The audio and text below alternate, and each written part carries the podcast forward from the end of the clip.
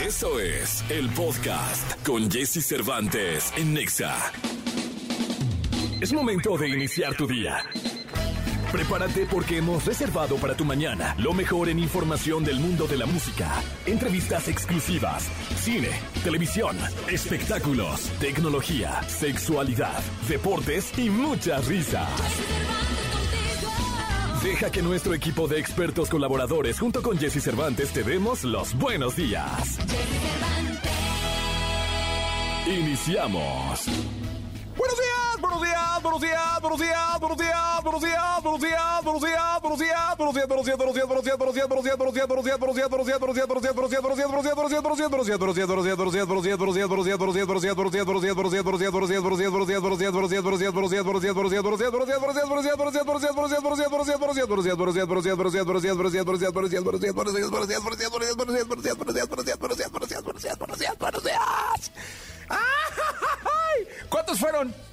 A ver, alguien dice que 105 Elías confió más en Elías porque él los contó desde el principio. 105 buenos días. ¿Cuántos son los, lo, máximo de buenos días? ¿Qué es la gran energía que me da el poder hablar con todos ustedes? El, el poder expresarme, el sentir el foco rojo que ilumina mi cara y que significa que estoy al aire, que estoy en vivo para todos ustedes. Son las 6 de la mañana con dos minutos y créanme que es uno de los placeres que disfruto mucho más en mi vida que algunos otros, el estar al aire y el poder transmitirles en la radio en la radio. Sí, de verdad me siento y me la paso muy bien. Hoy es viernes, viernes 25 de noviembre, es viernes de rock en español. En un rato más iniciamos nuestra sesión de clásicos de rock en español. Puedes mandar tu mensaje al 55 79 19 59 30 o bien usar el hashtag viernes de rock en exa. Hoy tendremos el resumen de Peloteando que está en las noches rompiendo la televisión mexicana y la radio, porque estamos en tres estaciones acá de manera simultánea. Además estará Gil Barrera, los deportes, el estreno de la semana, tendremos a dónde ir, tendremos boletos y muchas sorpresas más. Hoy tendremos el resumen de Peloteando. Quédate con nosotros por favor. El día de ayer estuvo muy bueno el programa, estuvo Reels B y pues yo te pido que te quedes con nosotros en este viernes. La frase es de Sylvester Stallone. Realmente no es de Sylvester Stallone, porque la frase no la hizo Sylvester Stallone. La frase la hizo un guionista para Rocky y la frase es de Rocky, ¿no? Es decir, hay alguien que hizo el guion de la película y Rocky es quien dice esta, esta frase, se la dice a su hijo, se da un agarrón con él afuera de su restaurante y le dice, la vida no se trata de cuán fuerte golpes, sino de cuán fuerte seas golpeado y no te des por vencido. Sí, la verdad es que sí, porque muchas veces los golpes te los dan de los que menos esperas, ¿no? Sea, tú estás ahí bien tranquilillo, ah, este güey es mi compa y mole, Pero no importa, como dice Rocky, hay que aguantar eso y más, porque la vida está hecha de levantarse, no de estar siempre parado, bailando y disfrutando. Así que señores, quédense con nosotros. Son las seis con cinco, seis de la mañana con cinco minutos. Besos mojados, Wisin y Yandel con la Rosalía, aquí en XFM. Hoy es viernes mejor de los deportes con Nicolás Romay. Nicolás Romay. Con Jesse Cervantes en Exa. Gritemos gol. Señoras, señores, la jauría revienta para recibir al niño maravilla desde Qatar. Estamos en vivo en este momento, 8 de la mañana con 19 minutos. Nicolás Romay Pinal, el niño maravilla, conocido como The Wonder, The Wonder Kid. Mi querido Kid, eh, ¿cómo está todo por allá? ¿Sigue sin ver a camellos? ¿Sigue sin hablar en árabe? Eh, el público muy preocupado por ti. Eh, haznos el bendito favor de decirnos primero, antes que nada, ¿cómo está el niño? Bien, Jesús, muy contento ya de, saludarte en este viernes, cerrando la semana. Y se nos está yendo Qatar de la Copa del Mundo, por increíble que parezca, pero se nos está yendo la selección anfitriona. Pierde 2 por 0 con Senegal, perdió el primer partido con Ecuador y ahora Qatar es último lugar del grupo con una diferencia de menos 4. Ecuador tiene 3 puntos, Países Bajos tiene 3 puntos, en un momento más se enfrentan entre ellos y Senegal tendría 3 puntos. Así que Qatar después de dos partidos tendría cero puntos, Jesús. O sea, digamos que Qatar podría ser el primer eliminado de la Copa del Mundo. Sí, con que empate Ecuador y Países Bajos, lleguen a cuatro puntos los dos equipos, pues ya Qatar no los puede alcanzar y estaría eliminado después de dos jornadas. Así que el local, el anfitrión, eh, se estaría quedando eliminado. Muy rápido, muy temprano, Jesús. No, pues la jornada dos prácticamente fuera. Oye, y cuéntanos de- del, del partido de las 4 de la mañana porque Irán le ganó a Gales dos goles a cero. ¿Cuál es la situación de Gales? Gales, complicado también. Falta que juegue Inglaterra contra Estados Unidos. Inglaterra tiene tres puntos, Estados Unidos tiene, tiene un punto, pero Gales sí. eh, la verdad es que no propuso nada en- a lo largo del partido. Irán en los últimos minutos aprovechó que expulsaron al guardameta de Gales y termina ganando 2 por 0 el partido. Anotó al minuto 98 y al minuto 101, para darnos una idea. Y- y- sí, con eso Irán se lleva a los tres puntos. Así que tenemos Inglaterra, tres puntos, diferencia de más cuatro. Irán, tres puntos, diferencia de menos dos. Estados Unidos, que tiene un punto, y Gales, un punto. Pero bueno, todavía falta el partido entre Inglaterra y Estados Unidos, que la verdad promete mucho ese partido, ¿eh? Sí, la verdad es que va a ser un. Me, me- a lo que yo vi, por, por cómo vi jugar a los Estados Unidos y lo que los ingleses significan y han significado en la historia de los mundiales, va a ser un gran partido de fútbol, Nicolás.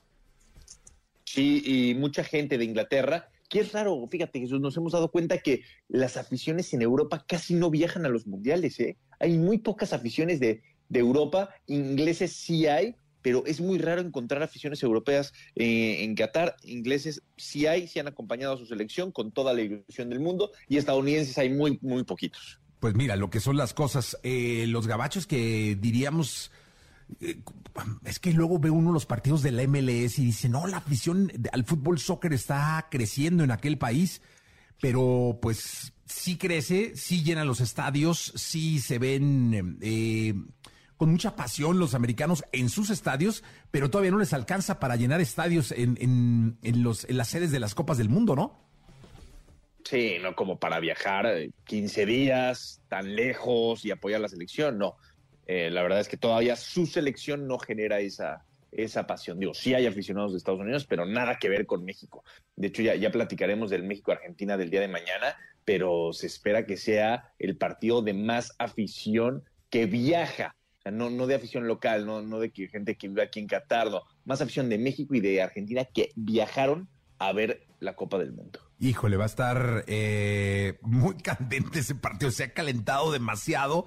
Eh, lo platicaba yo ayer con amigos, que fui, a un concierto y, lo platicaba con amigos, cómo, cómo se ha calentado en redes, cómo se ha calentado en, en, las calles este y, y esta pasión por el fútbol y este partido entre México y Argentina, ¿no? Yo creo que demasiado.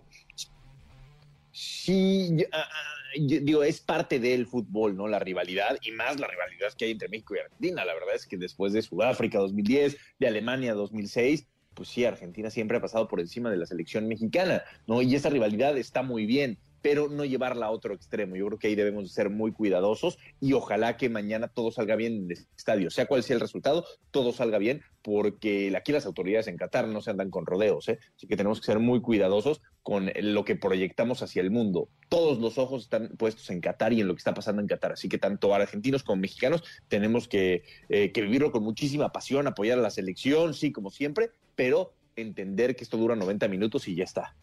Efectivamente, mi querido Nicolás Romay Pinal. Bueno, te escuchamos en la segunda, ¿te parece? Sí, platicamos en la segunda, Jesús. Del, del México-Argentina, porque, híjole, yo ya tengo unos nervios, Nicolás. Mira, en vez de café estoy tomando té de tila. No, hombre, tú eres polaco, Jesús, No, tu uniforme de todos menos de México, tú tienes tu playera tengo- de tengo- Messi para vender. Sí, sí, tengo mi negocio, tengo mi negocio, tengo mi negocio, Sí. pero, pero, eso no importa, Nicolás. Yo quiero que gane México y soy tatista desde origen, de saque. El tate es, es como un abuelo para mí. o un padre, ¿no? No, ah, bueno, sí, padre. Es como, es, como un padre futbolístico. Entonces, no, no, yo voy con la selección, tengo mi, mi, mi, mi playera mi, de la selección con mi nombre, el número 10, en, en la espalda, en el dorsal, mi querido Nicolache. Así que ya, ya estaremos platicando en la segunda, si te parece, ¿ok? Perfecto, Jesús. Gracias, Nicolás Romay Pinal, 8 de la mañana, 25 minutos, 8 de la mañana ya con 25 minutos. Continuamos con este programa de radio. Toda la información del mundo del espectáculo con Gil Barrera, con Jesse Cervantes en Nexa. Señoras, señores, el hombre espectáculo de México, el querido Gilgilillo, Gilgilillo, Gilgilillo. Te escuchamos con cariño, mi querido Gilgilillo. ¿Cómo estás, mi Jessy? Buenos días, buenos días a todos. Ayer, ayer fuiste a ver a Harry Styles. Sí, sí, sí, ya hace rato estuve haciendo ahí un par de acotaciones al respecto. vaya, vaya, vaya concierto y este el Foro Sol a reventar, Gilillo, ¿eh? Sí, caray, ojalá y, hagan algo con, con el Foro Sol, porque es bien difícil llegar, pero pues obviamente es uno de las, eh, es el tema que está en tendencia, la presentación de este chamaco que como dijimos eh, hace unos días, eh, pues es una estrellota, pero bueno, pues vamos a ver, la reacción de la gente siempre ha sido muy positiva en torno a este, a este, a este extraordinario artista, ¿eh? Sí, la verdad es que sí, el miembro de One Direction, eso le, le dio unas tablas porque One Direction recorrió el mundo entero, conquistó al mundo entero, una de las boy band más eh, históricas, si sí, sí, se puede decir así. Y eso le dio a él unas tablas, a todos, ¿no? Pero específicamente a él le dio unas tablas impresionantes. Qué manera de, cubrir y de llenar el escenario de este chico, ¿eh? Sí, la verdad es que sí, es, es, garantía. Y bueno, pues estará eh, eh, quedarán en las memorias de los eh, grandes artistas que se han presentado, porque como dijimos la semana pasada, no tiene muchos elementos, no, usa, no, no echa mano de los recursos de iluminación, de no, es él solamente, y bueno, pues eh, qué suerte de la gente que estuvo por allá, que estuvo viéndolo, mucha expectativa, qué buena onda que se cumplió. Sí, la verdad es que sí, mi querido Gil Gilirillo.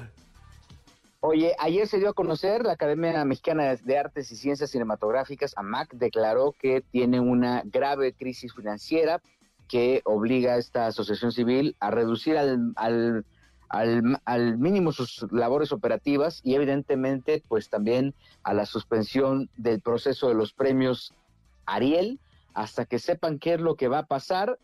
Concretamente la Asociación Mexicana de Artes y Cines, que es como la asociación más importante que tenemos en términos de cinematografía en nuestro país, eh, pues no ha recibido recursos del Estado, tiene un subsidio de empresas privadas y esto eh, le impide, pues obviamente, hacer inversiones justamente como la, de los premios Ariel, poner en pausa este, este proceso, poner en pausa las operaciones incluso o llevarlas al mínimo, es un golpe tremendo a la cinematografía nacional. Y bueno, pues este, ante esta situación eh, comunicada por eh, Leticia Huijara, quien es eh, en este momento la cabeza de la, de la, de esta, de la asociación, pues este, obviamente es una muy mala noticia para el cine nacional. la institución que se encarga de, ver por los intereses de nuestra cinematografía está en pausa por la falta de recursos. Mira, eh, se ha hecho evidente que durante esta administración principalmente no hay un interés sobre la cultura y evidentemente sobre el cine eh, y, dejar todo en manos de empresas privadas eh, sin que haya una postura oficial alrededor de, del financiamiento y de la, del fomento para que se lleve a cabo las artes o, tengan una continuidad las artes en nuestro país, no es una, para nada es una buena noticia, mi Sí, no, no, no. Ayer eh, el Twitter de, el mensaje por Twitter de Guillermo del Toro fue contundente eh, y desató además tendencia en Twitter y desató además, eh, pues una ola de, de, un llamado de atención a la conciencia de las autoridades para que recapaciten en torno a lo que está sucediendo con el cine mexicano, ¿no? Es que no hay interés, la verdad, no hay interés y cada vez le están pegando más y quitando más recursos eh, por todos lados, ¿no? Entiendo que pues a lo mejor hay, hay otras prioridades, pero la cultura no debe dejar de ser una prioridad, ¿no? Eh, las artes escénicas no deben de dejar de ser una prioridad. La semana pasada también eh, un grupo de teateros, principalmente los financiados por el Estado, se quejaron porque el presupuesto que les dieron fue pues prácticamente a menos de la mitad de lo previsto del año anterior con pandemia. Entonces, creo que aquí sí hay, debe haber un foco de atención. Yo no sé cuánto se gasten en sus marchas, yo no sé cuánto se gasten en otro tipo de cosas, pero la cultura no se debe de desproteger y aquí es lo que es lo que está pasando, ¿no? Eh, incluso, por ejemplo, el patronato del Festival del, eh, del Festival de, Internacional de Cine de Guadalajara también recibió un recorte por parte del gobernador eh, el, el, año pasado creo que el 70% de los recursos que recibía por parte del Estado, y eso también es un balazo en la pierna y en la otra pierna, en las dos rodillas, ¿no? Desafortunadamente, pues para todos se necesita lana, ¿no? Pero aquí está muy claro, o sea, nosotros tenemos ejemplos de, de, personajes de, la cultura, personajes del cine que ponen el nombre, el nombre de México en alto y que de alguna manera también logran que eh, las grandes empresas como Netflix eh, financien proyectos de cinematografía, incluso a través de la misma, de la misma academia. Entonces, eh, creo que es muy lamentable lo que está pasando y sí tiene que haber un llamado enérgico por parte de todos para evitar que se siga acribillando la forma en que se está haciendo al, cine nacional, a las artes y a la cultura, al teatro, eh, pero no el teatro de Go, ¿no? El teatro de lo que vemos en el granero, el teatro de lo que vemos en otros foros que también atienden a una comunidad y que también atienden a una audiencia. Eh, es muy lamentable lo que está pasando y ojalá, lo vean difícil, pero ojalá y hagan algo para echarle la mano y no seguir viendo a nuestro teatro y al cine como enfermos terminales, mi Jesse, porque también eso ha sido la historia de por favor vayan a verlo, porque si no, no la quitan, por favor, no dejen de atender el cine nacional, porque si no perdemos el empleo. Muchos actores, muchos técnicos, mucha gente que está alrededor de, este, de esta de, esta manifestación cultural que no debe morir bajo ninguna circunstancia, ¿no? Pues así es, mi querido Gil Gilillo. Eh, esperamos que rápido reaccionen las autoridades. El cine así, así ha sido ya es un entretenimiento que ha tenido altas y bajas en torno a la popularidad y al apoyo gubernamental. Ahora, según dice Guillermo el Toro, está viviendo una de sus peores épocas. Gilillo, eh, nos escuchamos el lunes. Sí, muy buenos días a todos. Porque la vida junto a ellos es más entretenida. Sus cuidados, sus secretos, sus cualidades y todo lo que nos interesa saber de nuestras mascotas lo tenemos con Dominique Peralta en Jesse Cervantes en Exa. Vamos con Dominique Peralta. Eh, Dominique Cosas.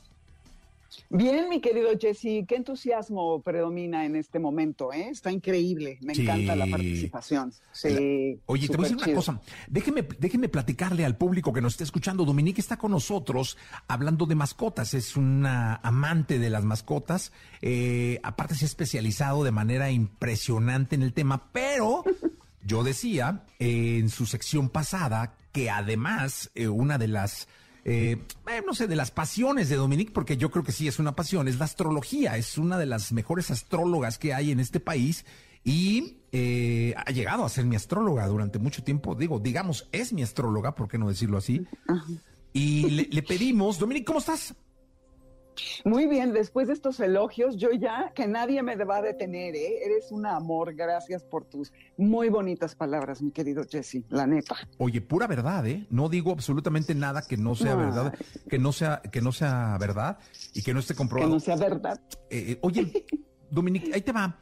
Eh, te dimos la fecha de la creación de la selección nacional y te pedimos que con los astros hicieras una, pues es que no sé cómo se llama, eh, eh, una carta astral o cómo, cómo se le puede llevar este ejercicio que vamos a hacer ahora?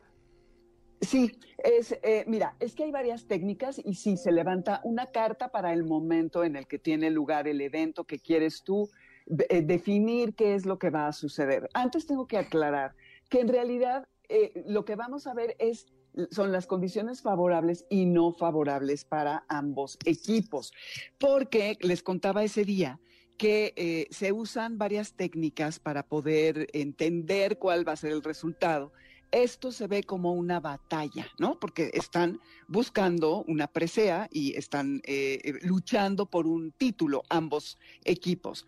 Y para esto les contaba lo de la toma del castillo, que es una técnica que se utiliza desde el medioevo para definir partidos de fútbol. No obstante, como aquí no hay, eh, no estamos hablando del el grupo local y el visitante, sino que todos son, en este caso, visitantes, se levanta una carta para el momento en donde en realidad hasta que se lanza la moneda al aire y se define quién inicia el partido, podríamos saber dónde ubicar a cada uno de los equipos dentro de esta carta eh, eh, que, que, se levanta para el momento. Entonces, ya tengo la carta del momento, no sabemos quién va a iniciar, pero les voy a decir, el equipo que inicia, qué pasa, y el otro equipo, qué pasa, ¿ok?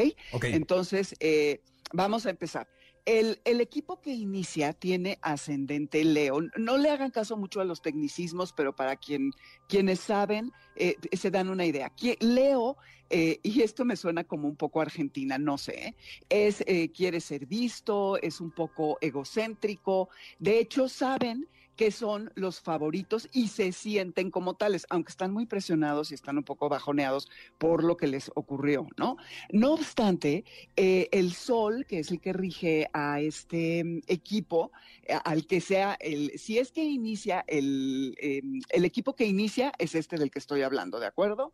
Entonces, eh, es un, un ascendente que se quieren lucir, se sienten, se saben los favoritos, además, to- todas las configuraciones les dan amplitud de visión, velocidad en el juego, van a estar altamente competitivos, evidentemente, y por la posición de los planetas, ellos se van a, ese equipo, el equipo que inicia, eh, sería eh, el que se va a sentir como en casa, cómodos y dominando la cancha y la situación. Oye, pero no sabemos Es qué equipo es, o sea, no sabemos si es argentino o es México. No, no, porque... No, a- ¿qué hasta vamos a hacer, Dominique?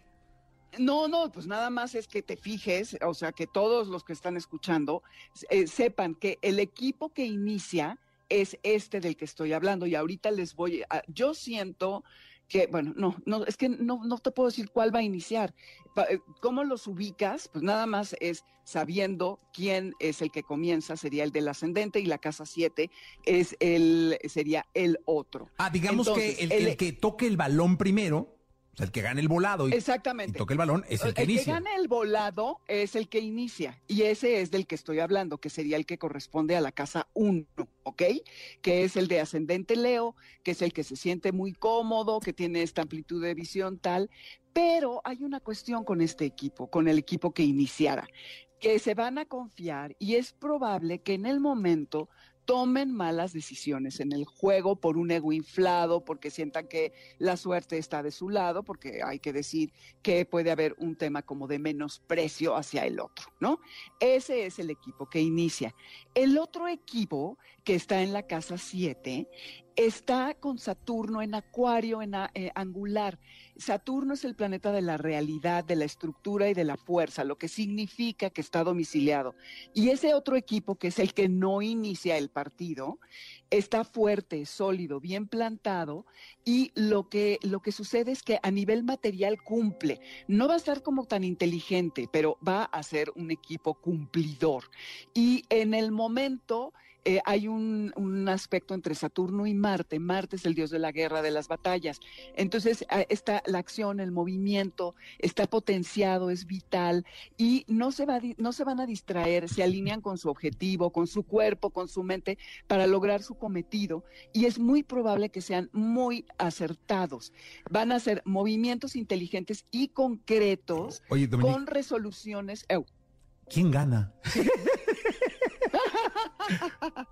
Échenos Yo la creo manilla. que el equipo que eh, yo yo creo que el equipo que no inicia. Ah, según yo. Eso es lo que Yo veo- Perfecto. Yo veo al equipo que no inicia. Ahí está. según yo. Ahí está. Entonces, ahí es- está. está. padre, ¿eh? Porque fíjense, eh, eh, ahora sí ya, lejos del tecnicismo, como dice Dominique.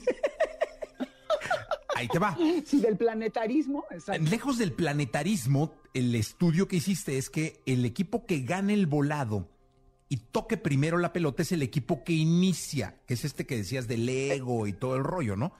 Exacto. Hasta donde entiendo, ambos equipos luego no terminan tomando buenas decisiones, ¿ok? Pero el equipo que inicia gana, No, el otro. ¿ok? El que no inicia. Yo digo que el que no inicia es el que gana. Entonces, el que gana el volado pierde el partido. Según yo, sí. Perfecto. Oye, está bueno, ¿eh, Dominique? Donde le pegues, Los dos te haces famosa mundialmente. No, ¿qué me voy a hacer famosa mundialmente? Yo estoy muy nerviosa por tu culpa, no voy a dormir mañana. O sea, vas a ver. Sí, Pues es digo, que, hoy, ¿sabes la. Ya es estaba- que sí está cañón, A ver, Dominique, espera. está cañón. Estoy tan nervioso con el mar, con el partido, que entre tanta casa y tanto planeta se hace uno hola. Nomás quiere saber uno quién va a ganar. Sí, no, nomás ¿Quién va a ganar? quién Bueno, sí, porque no, la casa es siete y probablemente. Júpiter y entonces no va a tomar buenas Júpiter, decisiones y el pues caballo. es que- No, ya, Una tiene, una tiene que decir qué, qué, qué- qué pasa, pero yo creo que definitivamente, para mi gusto, el que no inicia porque es más sólido, el otro, ambos tienen aspectos muy favorables, pero según yo, eh, hay uno que hace que, que el que inicia pierda la cabeza. Y nada más decirles que ambos eh, tanto el público está como en los, los equipos están predispuestos a eh, ser prácticos, enfocados, ambiciosos y con gran esfuerzo y determinación. Pero ¿quién gana, Dominique? Ya te dije. Ok. Yo digo que el que no inicia, según yo, el que no inicia el partido, Vamos. porque lo veo más firme. Vamos a pedirle a los astros que México pierda el volado. Bueno, porque muchas veces ganan el volado y el que gana el volado es el que toma la decisión quién inicia y quién no, ¿eh? O sea, por- no significa el volado. O sea, puede estar Ochoa contra, contra Messi, que van a estar ahí en la cancha. Puede, puede ganar Messi el volado y decidir que, que empiece México, ¿eh? O puede Sí, ganar Ochoa y eso- decidir que empiece Argentina. Pero entonces, el, el primero que toque la pelota, es decir, el que inicie el partido, pierde el partido. Listo. Según yo, sí. Haz esa consigna Sí. nos quedamos con la mejor astróloga de México, que es Dominique Gracias, Peralta. No digas eso. Y porque este- donde pierdan. No, no, Dominique, donde pierdan, pues te caemos. No, no. Baboso. te- Pues sí, muchachos. No, Dominique. Oye, si se pudiera, todo mundo haría, si fuera tan definitivo, haríamos apuestas y ya todo el mundo sería No, pero espera, esto es un estudio que tú... Así te- está que- la cosa. A ver, no lo estás diciendo a la Así la ligera, cosa. Dominique. No, claro que no, lo estoy haciendo. No, no, no. O sea, hay, No. hay todo, una, todo un estudio que tuviste que haber hecho. en- Sí, eh, eso- sí, hay un Ah, estudio, pues hay un estudio. El cielo habla, pero el hombre pone y Dios dispone. Eso, muy Eh, bien, Los, ¿no? los dioses. Señoras, señores. Los dioses allá arriba. Apuéstenle, que ya lo dijo Dominique. Híjole, calla, calla. Qué miedo me das, qué miedo Entonces, me das. el que toque la pelota Pues bueno, pierde el partido. El primero que toque la pelota pierde el partido. Oye, esto está hasta para el programa de tele. ¿Puedes ir a la tele? A la tele, ¿cómo que a la tele? Es que tenemos un programa de tele que se llama Peloteando, que pasa a las 9 de la noche. Ajá. Y está muy bueno que digas Ajá. esto eh, a nivel latinoamericano, porque el programa pasa en 17 países. Ay, no, qué miedo, no. No, ya, ándale, echando la mano. la Te esperamos hoy a las. Ahí estamos a las 9 de la noche, ¿eh? Órale, va. Ya está, Dominique Peralta, gracias. Ándele, un abrazote, bye. ¿Cómo me divierto yo con Dominique Peralta, señoras y señores? 9 con 12, 9 de la. Ay, bueno. Llega el fin de semana y Jesse Cervantes te da las mejores recomendaciones para visitar y conocer. ¿A dónde ir con Jesse Cervantes en Exa? Si eres fanático de los 90, no te puedes perder el concierto que mezcla las mejores bandas de los 90 en México. Aún puedes ser parte y comprar tus boletos para hoy 25 de noviembre en la Arena Ciudad de México. Disfruta de las mejores bandas y viaja a los 90 con JNS, Cava, Sentidos Opuestos y más. Si acabas de terminar tu relación o conoces a alguien con el corazón roto, tenemos la actividad perfecta para ti. Y es que el Museo de las Relaciones Rotas ya abrió sus puertas y puedes visitarlo. El recorrido es una montaña rusa de emociones encontradas, en las que podrás identificarte y empatizar con las distintas circunstancias. En este museo puedes encontrar objetos que representan rompimientos románticos, familiares y laborales, pérdidas a raíz del COVID-19, separación de mascotas y más objetos que cuentan una historia. Las citas en el Museo del Objeto durante todo el fin de semana. Si eres fanático de las animaciones, debes visitar este lugar. Hablamos del Festival Stop Motion MX. Por novena ocasión, este festival llega a la Ciudad de México para ser casa de grandes figuras nacionales e internacionales. La cita es en el Centro Nacional de las Artes. Lo puedes visitar hoy 25 de noviembre y mañana sábado 26 de noviembre. Todos los fanáticos del rockabilly tienen una cita para regresar a esta época que nos enamora. Y es que Futurama Centro de Arte y Cultura te invita a recordar lo mejor de los años 50 el próximo sábado 26 de noviembre en el Rockabilly Futurama Fest. La entrada es completamente gratis y encontrarás un gran concierto que te llevará a los años 50. La cita es en el Centro Cultural Futurama a partir de las 3.30 de la tarde. Lo mejor de los deportes con Nicolás Romay. Nicolás Romay. Con Jesse Cervantes en Exa. Señoras, señores, vamos con la segunda de deportes del día de hoy. Mi querido eh, Nicolás Romay Pinal, el catarí. Oye, de tu segunda selección, eh, la selección catarí, quedó eliminada de la Copa del Mundo el día de hoy. Sí, ni las manos, Jesús. La verdad es que sí. Bueno, a ver, anotaron un gol, terminan perdiendo 3 por 1 con Senegal, pero sí las sensaciones no son para nada positivas. O sea, nos damos cuenta de que es una selección que no aspiraba a nada más que a organizar el Mundial, lo terminaron organizando muy bien, pero a nivel futbolístico sí no, no estaban aspirando como, como para avanzar. Eh, tres puntos Senegal, falta que juegue Ecuador contra, contra Países Bajos, en donde pues ahí se, va a definir quién queda como líder de, de grupo, pero pues Qatar eliminado ya de, de, la Copa del Mundo. Y triste, ¿no? Evidentemente, porque siempre que se va el anfitrión, la euforia baja un poco, aunque déjame decirte, Jesús, que es increíble la cantidad de gente de fuera que ha venido a este Mundial, entonces no creo que impacte mucho, pero bueno, siempre que se vaya el anfitrión termina por pegar. Sí, caray, además Digo, realmente no es que tengan una afición que hubiera llenado esta vez, pero sí, sí afecta decididamente en el ánimo del país y todo que ya no esté eh, la selección anfitriona ahí. Eh, está prácticamente eliminada, ¿no? Sí, es que es más un tema de sentido de pertenencia, ¿no? Puede gustarte o no el fútbol, pero es un mundial, es tu país, te sientes representado, entonces va un poquito más por ahí, pero también valorando, Jesús, la cantidad de gente que vive en Qatar y que no nació en Qatar, pues también eso hace que, no se sientan tanto. Incluso hemos visto en los dos partidos que han jugado que aficionados se han ido al medio tiempo, se han estado y al medio tiempo se han ido, ya cuando ven que las cosas no salen bien, se van, ¿no? Entonces digo, también como para valorar y tomar eso en cuenta. Sí, no, bueno, el partido inaugural eh, faltaban 20 minutos para que acabara, ya la mitad del estadio estaba fuera. Adiós, sí, ya, hace unos momentos también, ¿no? Lo mismo. Pero, pero bueno, Jesús, ahora sí a los que, a los que nos compete, ¿no? Selección mexicana contra Argentina el día de mañana, el partido más importante del Mundial. Pensábamos que el partido más importante del Mundial era contra Polonia, nos equivocamos. El partido más importante del Mundial es el sábado contra Argentina, porque Argentina depende de ese encuentro para tener vida en Qatar. Y México, pues aprovechar esa situación. Sí, no, se, se, convirtió. Además, yo creo que va a ser uno de los primeros partidos eh, extremadamente pasionales y decisivos de la Copa del Mundo. Si te fijas, antes de este partido no va a haber otro que defina tanto y que tenga la atención del mundo como lo va a tener este por Messi, por Argentina, por lo favorito que eran por México. Claro. Eh, yo creo que es el primer partido de pasión de, de, de, de, este torneo, ¿no? De este, sí, de este torneo. No, pues, totalmente de acuerdo contigo, totalmente de acuerdo contigo. Y sumándole la cantidad de aficionados que, que vinieron de México y de Argentina. Eso es un valor agregado, ¿no?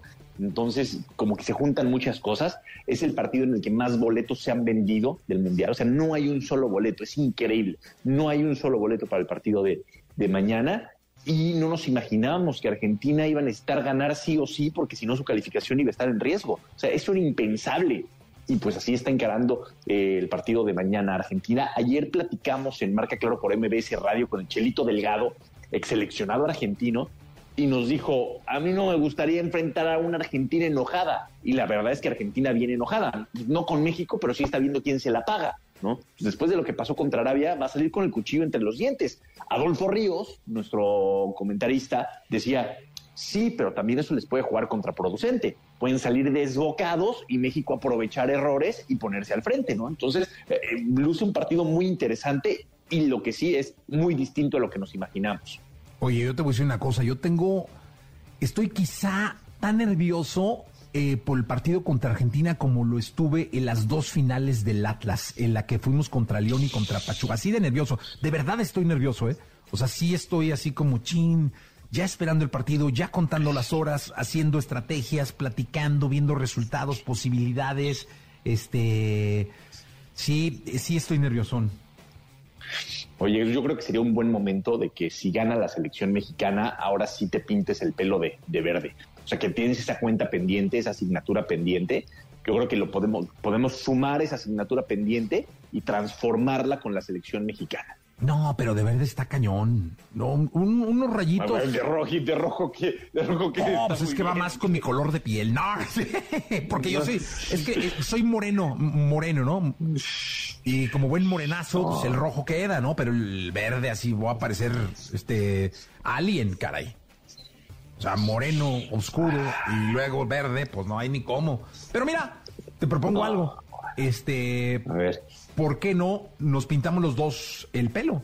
No, Jesús, si, si tú eres el que tiene asignatura pendiente, yo nada más estoy intentando Oye. ayudar a que saldes tu deuda. Exactamente. No, mira, mejor que gane México y todo el mundo tranquilo. Bueno, está bien, está bien. Todo el mundo tranquilo. Nicolache, este, nos eh, vemos en la noche, en, en Peloteando a las 9 de la noche. En peloteando, toda la previa en peloteando, espectacular. Hoy sí va a estar el Capi Beltrán. Este, hoy sí va a estar el Capi Beltrán para que nos dé ese feeling del jugador. ¿Qué siente el futbolista antes de una final? Recordar que el Capi fue bicampeón con Pumas, jugó sus finales de Sudamericana con Pumas.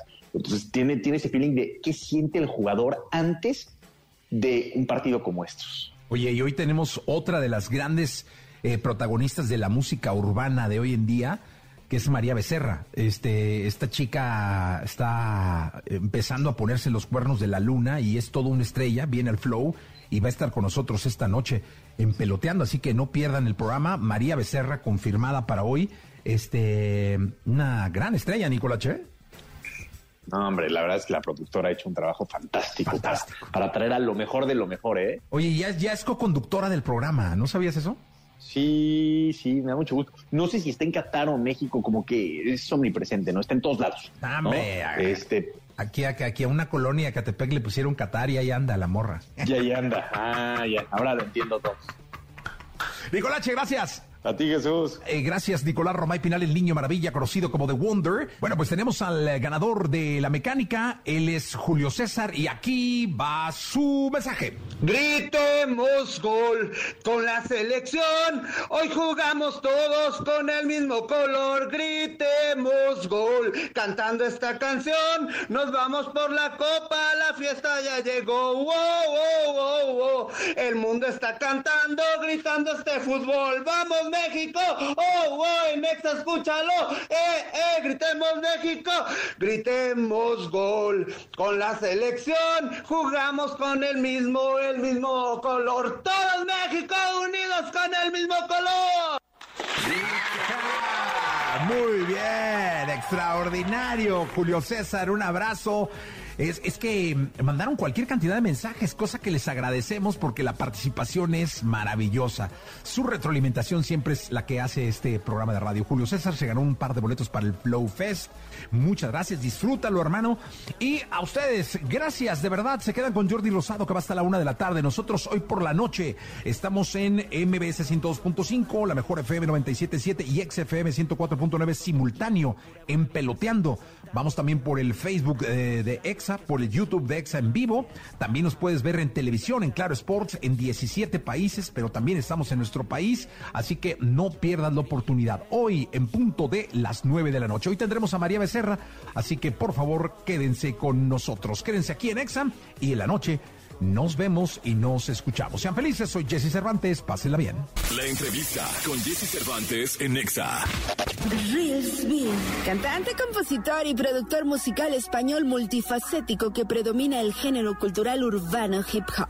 Ha conseguido convertirse en uno de los artistas urbanos de habla hispana más exitosos del momento, además de ser uno de los artistas que logró alcanzar la cima del éxito por su gran talento de manera independiente. Esa foto que subiste con él, mami sé que la subiste por mí. Hoy aquí con Jesse Cervantes, Cenexa llega a Reelsby en su visita a México antes de presentarse en el Flow Fest. Ella me baila, se vuelve loca. Aquí estamos en Peloteando para todos ustedes. Lo primero que hizo Real B cuando se sentó en ese asiento fue aclararnos que no es futbolero. O sea, nos dijo, no, yo la verdad, el fútbol, este, ahora sí que ni, ni a patadas, va, no hay manera, pero qué bueno, porque los futboleros sí son, eh, les encanta la música urbana, les encanta el pop, el rhythm and blues, entonces ellos seguramente por millones son de los que le han dado clic a tu música, los que han visto tus videos, y yo te doy la más cordial bienvenida a México, a una buena parte del continente americano que nos están viendo ahora, a la radio que estamos escuchándonos por todo el país. ¿Cómo estás, B? Muchísimas gracias, un placer estar aquí con vosotros, encantado. Recién llegado a México y como siempre contento. Oye, ¿por qué no le cuentas al público que, que nos está viendo, que nos está escuchando en la radio, cuál es la historia de Real B? Pues un cantante de Mallorca, España, eh, que está aquí como por quinta vez ya para cantar en el Flow Fest, uno de los festivales más importantes de, de México, ¿no? Eh, estuvimos hace poquito en el Palacio de los Deportes con un doble sold out y estábamos locos por volver para cantar otra vez a todo México. Oye, ¿cuándo es la primera vez que en tu vida aparece la, la- la palabra música, artista, escenario y lo voy a intentar? Como a los 10 años o así, 11, por ahí. Ahí empezamos a querer ya probar cositas y tal, y de ahí hasta aquí.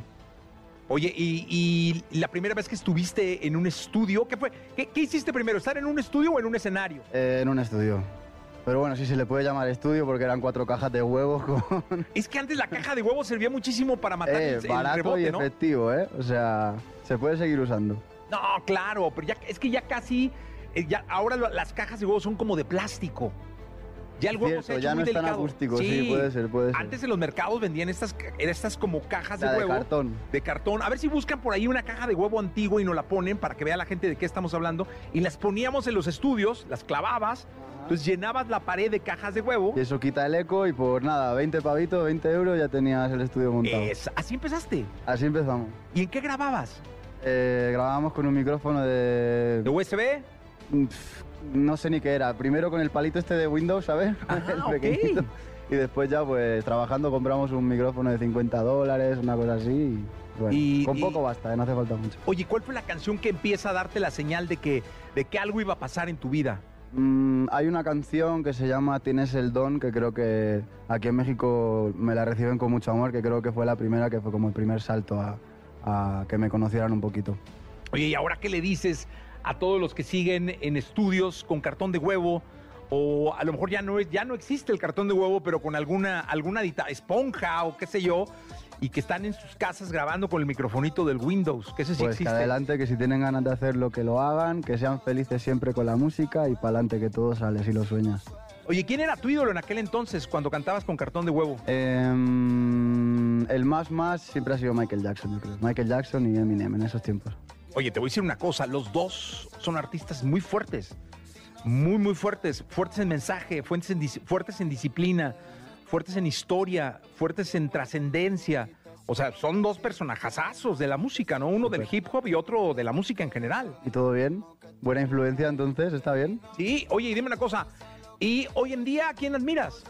A día de hoy, mm, lo que más más, yo creo que la Rosalía diría, a día de hoy. Rosalía, Bad Bunny también es admirable, eh, Post Malone y, y ya está. Yo creo que esos son los, más, los pilares más fuertes ahora. Hoy no se puede concebir un artista que no sea parte del- de este universo de algoritmos con el que se mide la música, con el que se miden los shows, con el que se mide la interacción. Ya ustedes son eh, ar- artistas que tienen que vivir metidos en un celular o en una tablet o qué sé yo. ¿Cuál es tu red social favorita? Eh, Instagram y TikTok, yo creo. Las dos son divertidas y las dos las uso bastante a menudo y son bastante útiles a la hora de darte a conocer de una manera gratuita y súper rápida y eficaz. Oye, y lo que me llama mucho la atención es que hay plataformas en donde... ¡Ah, ahí está la caja de huevo! Mire, ponga la caja de huevo, por favor. ¡Ah, esa, Esa era la es, caja de huevos! ¡Es increíble! Pues nada, ocho como esa, así en cada lado y para adentro a grabar. Sí, caray, ¿cómo se extraña, no? Oye, quiero decirles que incluso había estaciones de radio que tenían cajas de huevo. ¿Sí? Sí, claro. O sea, no las, muy curritas acá de la, de la, de la Ciudad de México no, pero eh, eh, había lugares en, en provincia donde pues no había dinero para meter material acústico. ¿Alguna vez tú has trabajado con eso? Sí, No, trabajé mucho tiempo. Pero es que yo tengo mis años. Perfecto. Y no, hombre, era una, era una belleza. Porque de, de verdad hoy se extraña la caja de huevo para todo, ¿eh? Porque luego la rompías en cuatro y comprabas tus cinco huevitos, sus diez huevitos. claro, pues es que no, no alcanzaba para comprar toda la caja de huevos a veces. ¿No? El huevo moreno, el huevo blanco. Está caro, está caro el huevo. No, ya antes estaba más accesible. Oye, dime una cosa, Real B. eh, ¿Qué se siente que la gente de un país como México te reciba como te reciba tanto en los palacios de los deportes como ahora en, el, en este festival que es el Flow Fest, que es el más importante, creo yo, de, de Latinoamérica en torno a la música urbana? Pues una cosa increíble porque yo vivo como a miles y miles de kilómetros de aquí, no sé cuánta diferencia horaria, una cultura totalmente diferente, entonces llegar aquí y encontrarse eso es como una fantasía. La primera vez que me pasó, te lo juro literal que creía que estaba soñando, era como no entendía nada. Y de ahí era como para 50 personas y ahora encontrarse con todo esto y cada vez es más el amor, no sé, no tengo palabras, o sea, México está en mi corazón. Oye, ¿cuál fue el primer concierto grande que hiciste en tu vida? Eh, grande, ¿qué se considera grande? 20.000 personas, 30.000 personas, 50.000 20.000, personas. bueno, decimos este, el Palacio, ¿El que Palacio los fue el primero? Así de que 25.000. ¡pum! Si ese es el más grande hasta la fecha, hasta nuevo anuncio, que creo que vamos a ir para el Foro Sol posiblemente. Y ese ya es un número un poco más grande, ojalá, ojalá se pueda. Oye, dime una cosa, ¿y en España eh, has tocado en, en el Wizzing, así, lugares? Sí, Vista Alegre, todo eso es como un Wizzing, son aforos de 15.000, una cosa así también. Y ahora empezamos, la, eh, a mitad del año que viene empezamos como la gira ya como de, de arenas grandes.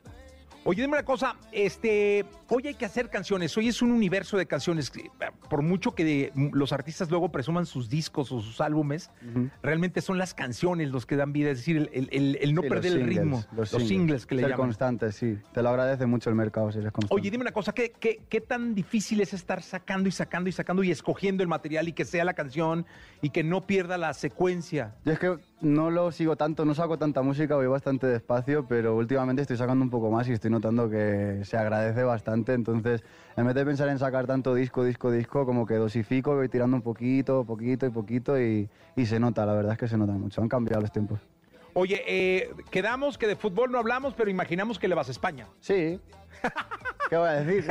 Pues sí, si no, te cuesta allá, te, te, te dan un hachazo allá en, en tu país. No, está bien. Me entero de que ganaron de goleada. de 7-0, podería. Le metieron a bueno, Costa Rica. Me alegro a ver qué pasa por ahí. Tenemos un entrenador streamer ahora. Está guapo eso, me tiene entretenido por Twitter. O sea, lo que más estoy viendo es al entrenador haciendo stream. Ah, los partidos no los estoy viendo. Pues yo tengo que verlo porque no lo he visto. No, está cool, entretenido, la verdad es que sí. Oye, Real pues gracias por estar con nosotros. La verdad es que te agradezco mucho estar acá en la radio, en la televisión, en, en las redes sociales. Estamos en Facebook y YouTube también en vivo. Interactúen. Nosotros les hacemos llegar todos los mensajes que, que le dejen a Real Beat con nosotros. Suerte en el flow. todos. Muchísimas gracias, por ahí nos vemos. Un saludito a todos, gracias por la invitación. Un placer. Gracias. Freddy. Él es el Real Beat. Y ahora sí saludo con cariño a uno de los periodistas más importantes que tiene este planeta, el planeta Tierra. Nacido aquí en la Ciudad de México, en Desierto Los Leones, en la colonia de las Águilas, pero hoy casi oriundo de Doha, Catariel, el niño maravilla, Nicolás Romay Piral. Un aplauso, por favor. Padre, aplauden, los hizo Jai. Por favor, fueran tan amables, todos aplauden. Camellito, por favor. ¿Cómo estás, Nicolás Chem? Lati no está hoy, tu No. presentación muy bien, pero Lati no vino hoy. ¿Pero qué pasó con Lati? ¿Por qué no? ¿Qué, qué, qué, qué le, pa- qué le afectó? ¿Qué tiene mi Se molestó Alberto? contigo. No, se molestó contigo. ¿Pero por qué? Eh, se molestó y creo que tiene razón, la verdad. Yo hasta hoy me, me Eh, estiré la nariz que- para que- a ver si andaba con su perfil, pero no me dio. No, se va a seguir molestando contigo. No, o sea, no, todo el trabajo el- que está haciendo de reconciliación se va a seguir enojando contigo. Si él lo dijo ayer, que su perfil era el mejor, yo quería tener su perfil nada más, Nicolás. Pero ¿por qué se enojó? Cuéntale al público, ¿qué pasó? ¿Qué hice? Pues la- el público lo escuchó ayer, Jesús. Tres años estudiando árabe, tres años estudiando árabe. Se despide de ti en un perfecto, o sea, la dicción espectacular, un vocabulario brutal. Y tú dices, seguro dijo arriba el Atlas. ¿De verdad? A Último ver. que le va a las chivas. En serio. Oye, pero no es culpa mía, ¿por qué no le ponen subtítulos al hombre? O sea, ¿por qué no ponen subtítu- subtítulos para ver qué estaba diciendo? Pues yo, guachu, guachu, yo, yo- yo me quedé, dije, arriba el Atlas. Me está corriendo una atención el querido Lati. Pues no. Oye, Nicolás, Che, da un manotazo en la mesa y hoy sí es decisivo que se pinta como favorito y hoy sí podemos decir que Francia, Brasil, Inglaterra, este, España, eh, pero Brasil ya dijo, aquí estoy presente y vengo por la Copa del Mundo, Nicolás. el tobillo de Neymar. Ojo, ¿eh? Porque sale con un golpe tremendo del partido frente a Serbia. Termina ganando el encuentro, tres puntos importantísimos, pero Neymar, que es el futbolista más determinante y más importante, sale con un golpe tremendo en el tobillo, con una bola de verdad que enorme, ¿eh? preocupante lo de Neymar. Ahí vemos la, fotografía para la gente que está en la radio, tobillo derecho de Neymar, con mucha preocupación. Eh, nos decía el Capi Beltrán y Adolfo Ríos, exfutbolistas, que es muy temprano para tener un pronóstico, que hay que desinflamar y después ver si Neymar se va a poder recuperar para el siguiente partido. ¿Podríamos decir ya quién es el favorito de Nicolás Romay Pinal para ganar la Copa del Mundo? Ya, ya podríamos decir que después de esta primera jornada de la Copa del Mundo, Nico tiene a su favorito. Tengo dos favoritos, Jesús. Eh, Venga. Tengo dos favoritos. Venga, te escuchamos. Uno. No nos dejes así. Es Brasil Uno es Brasil, y el otro es España. España y Brasil. Sí, señor. España y Brasil. Yo te voy a decir una cosa. Yo tengo un solo favorito. Y tú sabes quién es. Insisto. La selecta del Tata Martino. La selecta del Tata Martino. Yo lo sabía siempre. Además de él, yo sigo No, creyendo no. que Argentina va a ganar la Copa del Mundo. Ojo. Si Argentina no le gana a México, un punto. Vamos a suponer que le gana a Polonia. Cuatro puntos. Va a ser muy complicado que con cuatro puntos Argentina se meta a octavos de final. ¿eh? Muy complicado. Puede pasar, sí, puede pasar, pero puede ser muy complicado. Pero mira, los milagros existen, Romay. Los milagros existen. Sí, sin duda. Sí, sí, Sin duda. Pues, oye, y Portugal, vamos a hablar de Cristiano Ronaldo, que también jugó, metió gol. Este, feliz Cristiano, ¿no? No, a- a- aparte de que metió gol Cristiano Ronaldo, aquí sí, mención aparte al tema de Cristiano Ronaldo. Porque hemos dicho muchísimo, Jesús, el récord de jugar cinco mundiales. Cristiano Ronaldo ha anotado en cinco mundiales. El gol que, anota el día de, hoy a la selección de Ghana lo convierte en el primer jugador en la historia en marcar en cinco copas del mundo. Oye, ¿tienes tú por ahí eh, olfateado algún equipo que esté eh, en posibilidad de, hacerse los servicios de Cristiano? Olfa- de ese olfato que tiene Romay para, para dictar prácticamente el destino del fútbol. Se ha hablado mucho del Chelsea. No, sé, se ha hablado mucho de- del Chelsea. Si tu pregunta va por si puede llegar al Atlas, Jesús, yo lo veo muy difícil. Chin.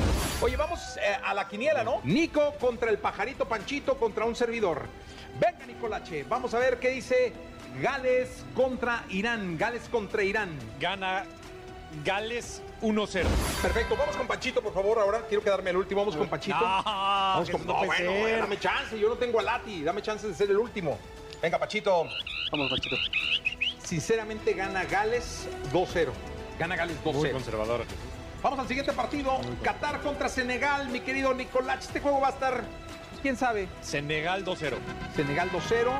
Panchito, empate. Creo que es el primer empate que saca Panchito. Por fin ¿verdad? salió el empate. Por fin salió un empate. Bien, bien, Panchito. Empate. Y yo te digo Bien, una Panchito. cosa. Yo creo que empatan. Este, este partido va a ser de 1-1. Empatan los dos. Vámonos con los Países Bajos contra Ecuador. Nicolás Romay Pinal, The Wonder. ¿Qué nos dices? Qué nervios. 2-1 gana Países Bajos. Ájale. Vamos a ver qué Sí. dice Panchito. Ecuador. Ecuador, señoras, señores. ¿Y sabes qué, Nicolás Romay Pinal? Yo creo que ganan los Países Bajos 1-0. Pero vámonos con. Inglaterra-Estados Unidos. England versus US. Está muy difícil esta. Muy difícil. Ahí está la E del Ah, del Gana empate. Inglaterra 2-0. Panchito, venga Panchito, saque el papel y nos dice que es Inglaterra, caray. Yo creo que Inglaterra gana, pero dos goles a uno.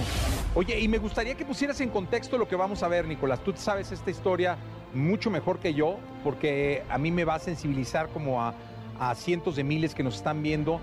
Para hablar, insisto, de la persona, del humano, del ser humano que hay detrás de Paco Memo. El Mundial de Rusia 2018 fue muy complicado para Gil, un, tipazo, de verdad, que perdió a su familia, perdió a su esposa, perdió a sus hijos antes de la Copa del Mundo de, de Rusia, eh, un accidente fatal, y fue al Mundial, fue al Mundial, ya tenía todo listo para ir con toda su familia, y él decide ir, y Memo Ochoa se entera de, de esta, de esta historia, y se acerca muchísimo a, a Gil y habla con él. Y, y digo, mejor que lo cuente Gil porque tiene la- una versión que de verdad que nos pone la piel chinita, pero el simple contexto de, de una persona que pierde a su familia ya cuando tenía todo para venir al Mundial y que viene al Mundial sin su familia, uf, eh, es durísimo, la verdad. Pues vamos a verla, ¿te parece? Guillermo Ochoa vuelve a ser el hombre del momento, pues una vez más fue el salvador de la selección mexicana. Este martes volvió a volar para detener un penal de Robert Lewandowski. Y al decir la palabra volar, es imposible no recordar la historia de Gilberto Martínez. Hace cuatro años conocimos la situación de Gilberto, un hombre que asistió al Mundial de Rusia 2018, tan solo dos meses después del fallecimiento de su esposa y sus dos hijos pequeños en un accidente de tránsito. ¿Qué significó Rusia para mí? Yo creo que significó el, el viaje más difícil de mi vida, el viaje más terri- terrible de mi vida, pero al mismo tiempo el viaje que me hizo empezar a sanar y empezar el camino a llegar a donde estoy hoy. Aquella aventura mundialista sería la primera Copa del Mundo a la que Gilberto viajaría con toda su familia. Sueño que se vio truncado. Algo, algo que me acuerdo mucho que, que me marcaba y me dolía era ver familias. Era muy difícil. Y más si veías, así ya sabes, cuatro mexicanos que fuera papá, mamá, hijo, hija, era durísimo. Verónica era el nombre de su esposa. Mía de seis años y Diego de siete eran sus hijos. Este último un ferviente aficionado al fútbol. Su ídolo era Guillermo Ochoa. El día en que Gilberto dio el último adiós a su familia, recibió un mensaje de texto de Ochoa que decía, hay un ángel que nos va a ayudar a volar. O sea, no tienes idea lo que un simple mensaje causó en mi vida y cambió mi vida. Esas palabras fueron la motivación para que Gilberto tomara fuerzas y viviera el sueño que le había prometido su familia, sobre todo en memoria de Diego. Que para mí fue como, como un mensaje de Diego de decirme, papá, tienes que ir. Ahora, cuatro años después, este hombre solo tiene una cosa que decir al arquero, que se ha vuelto leyenda con la selección mexicana. Pues no tengo nada que decir más que gracias. O sea, es gracias y... Porque te digo, lo más importante fue que lo hizo por él, o sea, no se lo pidió nadie. Estas son las historias que demuestran que el fútbol es mucho más que un simple juego. Y con Qatar 2022 ya en marcha, Guillermo Ochoa no estará solo en su quinto mundial. Es que le vaya muy bien, que, que tendrá un ángel otra vez. Escuchaste el podcast de Jesse Cervantes en Exa.